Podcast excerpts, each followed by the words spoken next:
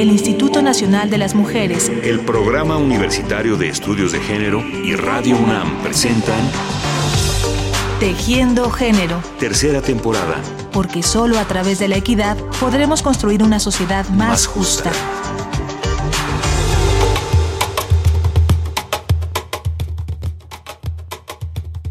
Bienvenidas, bienvenidos. Aquí estamos otra vez. Este es el segundo programa de la tercera temporada de la serie Tejiendo Género y les recordamos que nos encontraremos en esta frecuencia radiofónica todos los días de lunes a viernes en este mismo horario. 15 minutos diarios dedicados a las temáticas de género porque hay mucho que decir, mucho que reflexionar, mucho que cuestionar, mucho que transformar. Estamos en Facebook y Twitter como Tejiendo Género y también nos pueden escribir al correo tejiendogénero.gmail.com Tú no me vas a humillar, tú no me vas a gritar, tú no me vas a someter, tú no me vas a golpear, tú no me vas a denigrar, tú no me vas a obligar, tú no me vas a silenciar, tú no me vas a callar. Dice la doctora Eli Bartra, filósofa y académica mexicana, que feminismo es la lucha consciente y organizada de las mujeres contra el sistema opresor y explotador en el que vivimos. Y con esta frase comenzamos hoy, porque este es el primero de cuatro programas en los que hablaremos sobre el feminismo y su historia en México. Escuchamos antes a Anita Tijoux, una hip hopera nacida en Francia y de padres chilenos, con una canción suya que se llama Antipatriarca. Y así entre raperas, académicas y activistas transcurrirá nuestro programa de hoy. Son las voces de las mujeres que hablando, rapeando, cantando o gritando insisten en eliminar la más arraigada y terca de las desigualdades, la que ha dado a las mujeres un papel de sumisión y fragilidad.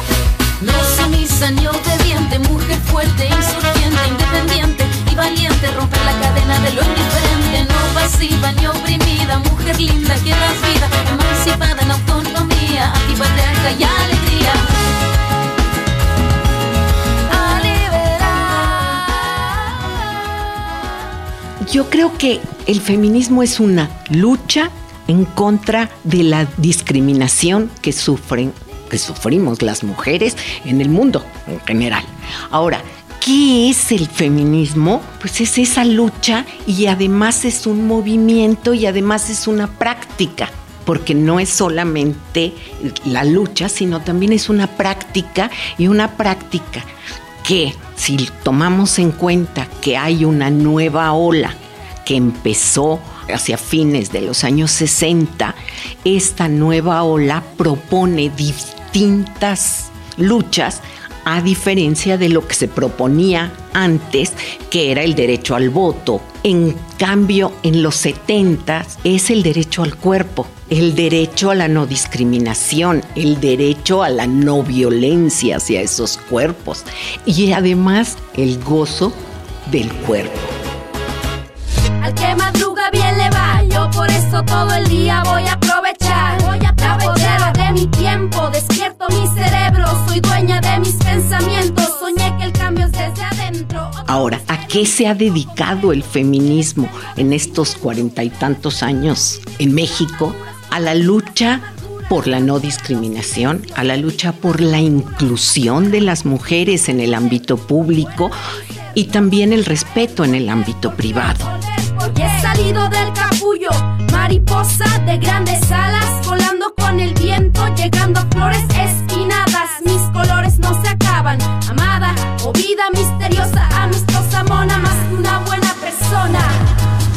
Otras voces, otros puntos de vista. Las raperas fueron ahora las integrantes de un colectivo de mujeres hip hoperas de Ciudad Juárez, Chihuahua, llamado Batallones Femeninos. La académica a la que escuchamos es la doctora Analau Jaiven, una de las primeras investigadoras de la historia del feminismo en México, con cuyas reflexiones guiaremos esta emisión y la de mañana. Ella es profesora investigadora del Departamento de Política y Cultura de la UAM Xochimilco y una pionera en el estudio del feminismo mexicano a partir de la realización de su tesis de licenciatura que se centró en la reconstrucción de la lucha de las mujeres en la década de 1970. Analau Jaiven tiene una visión clara del feminismo como un movimiento transformador y en transformación permanente, integrado por pensamientos diversos que discuten y cuestionan aspectos fundamentales de nuestra sociedad y que han podido incidir en su transformación. el feminismo es un movimiento en construcción todo el tiempo. Entonces, eso hace que el feminismo esté vivo y que además se discuta. Se discute el aborto, se discute la violencia. Estoy diciendo que se discute, no que se resuelve. ¿Por qué? Porque después de todo, todo lo que pasa a través del cuerpo de las mujeres es un saber que no, no quieren saber los otros, es un saber involuntario, no sé cómo se pueda decir, pero es un, una cosa que a los hombres les molesta. Es un saber impertinente. Ese es el cuerpo, esa es la palabra que estaba yo buscando. Este, y es igual, ese saber impertinente está, nos está amolando a nosotras en todo el tiempo. ¿Dónde está el castigo a quienes matan a las mujeres por ser mujeres? Lo esconden debajo del tapete. Pero sí, ahí estamos las feministas alzando la voz. Para eso ha servido el feminismo, para decir, aquí estamos y esto está mal. En el mes de septiembre de 2014, un asunto relacionado con el feminismo brincó de pronto en las redes sociales y en los medios electrónicos de comunicación. La actriz Emma Watson, la de Harry Potter, Hermione Granger, para que nos entendamos, pronunció un discurso en la Asamblea de las Naciones Unidas. En él habló de la necesidad de hacer cumplir la equidad de género en todos los países del mundo, porque actualmente no se cumple ninguno, dijo, y llamó a la comprensión clara del término feminismo y de los objetivos de ese movimiento. Hace seis meses fui nombrada embajadora de buena voluntad de Naciones Unidas para las Mujeres. Y me di cuenta de que cuando se hablaba de feminismo, se entendía que pelear por los derechos de las mujeres era entendido como un sinónimo de odio a los hombres. Y estoy convencida de que esta idea debe detenerse. Para que quede claro, Feminismo es, por definición, la convicción de que hombres y mujeres deben gozar en condiciones de igualdad de los mismos derechos y oportunidades. Es la teoría de la igualdad de los sexos en lo político, lo económico y lo social. Eso que dijo Emma Watson en septiembre de 2014 es una definición sencilla, pronunciada en un foro privilegiado y por una persona con muchos reflectores encima, de una explicación que muchas mujeres dan cotidianamente desde el salón de clases, desde la investigación académica, desde el arte y desde la tribuna política. El feminismo es una palabra ofensiva. Punto dices yo soy feminista o yo me asumo feminista, inmediatamente eres gritona, este, con los pelos parados. O sea, no eres alguien a la que hay que hablar. ¿Por qué? Porque le vas a gritar y porque vas a exigir tus derechos y no vas a ser una mujer débil y dulce y chillona, sino vas a ser una mujer fuerte y una mujer fuerte, por supuesto que no está bien vista. Eso es el feminismo, no la lucha que hemos llevado a cabo durante tantos años y que no se ve, no se ve. ¡Mujeres,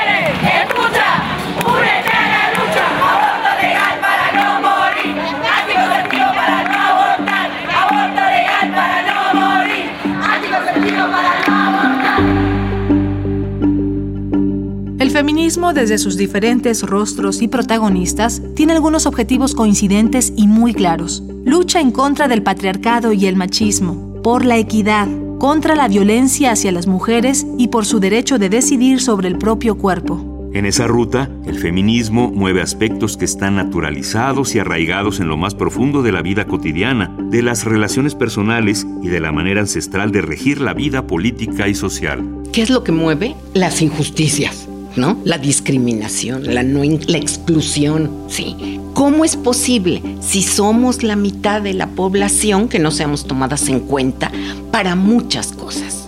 Todo está cargado sobre las mujeres. Entonces ahí la inclusión está en desventaja. Y eso es lo que nos está pasando en todos los ámbitos de la vida pública ya no digamos de la vida privada donde el marido te pega, este, tú te tienes que encargar de los viejos, tú trabajas, este, estudias y además te encargas de la casa, el trabajo doméstico no remunerado y las empleadas del hogar mal remuneradas, que también son mujeres. y que tienen las peores condiciones. Entonces el feminismo está ahí para marcar cuáles son esas injusticias. Yo creo que ese es su principal logro, estar ahí. Los invitamos a toditas las mujeres y organizarnos y ejercer nuestros derechos, como hicieron Soledad, Murcia y Aurora. Unidas construiremos un futuro mejor. El feminismo ha estado junto, bueno, para empezar es un movimiento social.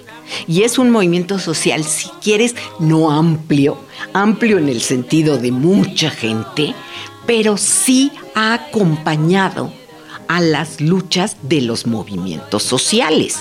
Ahora, el feminismo está formado por mujeres del movimiento amplio de mujeres, mujeres este, colonas, mujeres del movimiento urbano popular. Todas estas han estado tocadas por el feminismo. Antes las muchachas casaban obligadamente. Ellas no elegían a su pareja. En el papá tomaba la decisión cuando alguien llegaba a pedir. El papá hacía el trato, la casaba obligadamente sin el conocimiento de la muchacha.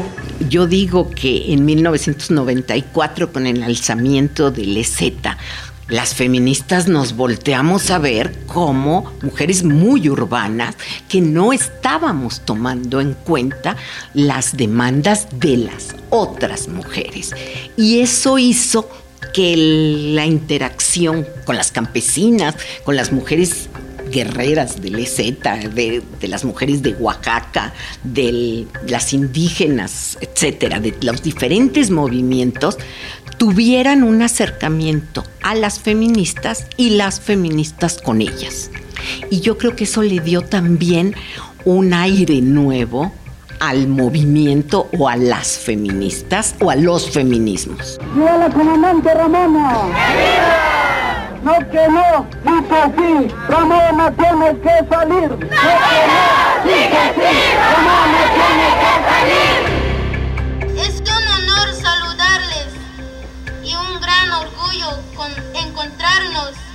En este humilde lugar para poder platicar, compartir e intercambiar nuestras experiencias de la lucha como mujeres. Para un mundo mejor, digno y honesto y tener la libertad que tanto la anhelamos para tener completamente los derechos por la preparación de un mundo diferente para todas y todos que no hemos sido reconocidas durante muchos años. Entonces, esto hace que el feminismo sea muy rico, porque no hay uno, hay muchos. Y siempre va a salir alguien que te va a decir, no, yo no creo en esto, yo creo en tal cosa. Y eso es lo que, eso es, el feminismo es un movimiento en construcción y un movimiento que acompaña las luchas. En el 88 las feministas estuvieron ahí tratando de cambiar y de democratizar el país y siguen estando ahí con un ejercicio de ciudadanía democrático e inclusivo. Puedo ser jefa de hogar, o intelectual. Puedo ser protagonista de nuestra historia y la que agita la gente, la comunidad, la que despierta la vecindad, la que organiza la economía de su casa, de su familia.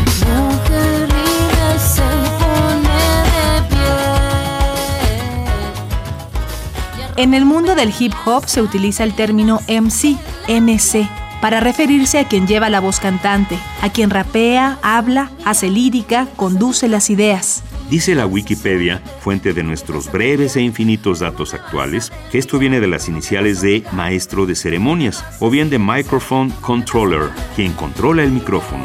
Al parecer, las mujeres están empezando a tomar ese lugar en el rap y lo están haciendo también en muchas otras realidades. Escuchémoslas. Continuaremos mañana.